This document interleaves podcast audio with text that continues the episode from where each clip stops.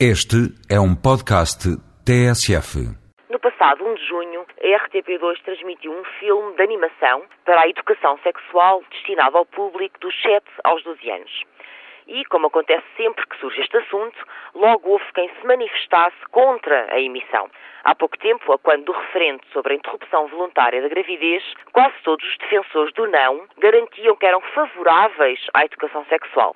Alguns desses são os mesmos que agora tentaram pressionar a RTP. E nada valeu a extrema cautela da estação pública que mostrou o programa na noite da véspera e até realizou um debate para que os pais conhecessem previamente a temática e a forma de abordagem. Não adianta. Está tudo dito em relação a quem advogou a educação sexual em fevereiro para ganhar uns votos, mas agora já mudou de opinião.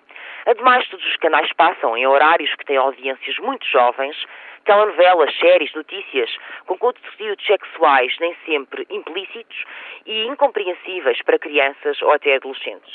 Seria razoável supor que a maioria dos pais até prefere que os seus filhos acedam a um contrapeso para esses conteúdos. Pode admitir-se, porém, que há quem consegue controlar tudo o que os filhos veem, mas nesse caso, e possuindo essa notável aptidão, não se deveriam preocupar com esta emissão. Bastava que impedissem os seus de ligar o aparelho naquela estação àquela hora. Isto é, ou controlam tudo o que as crianças veem, e então não há motivo de preocupação, ou não controlam e até sabem que os seus filhos assistem a programas bem menos adequados e isso não os inquieta.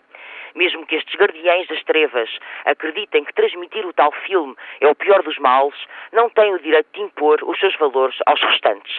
A televisão passa o tempo a moldar e a condicionar.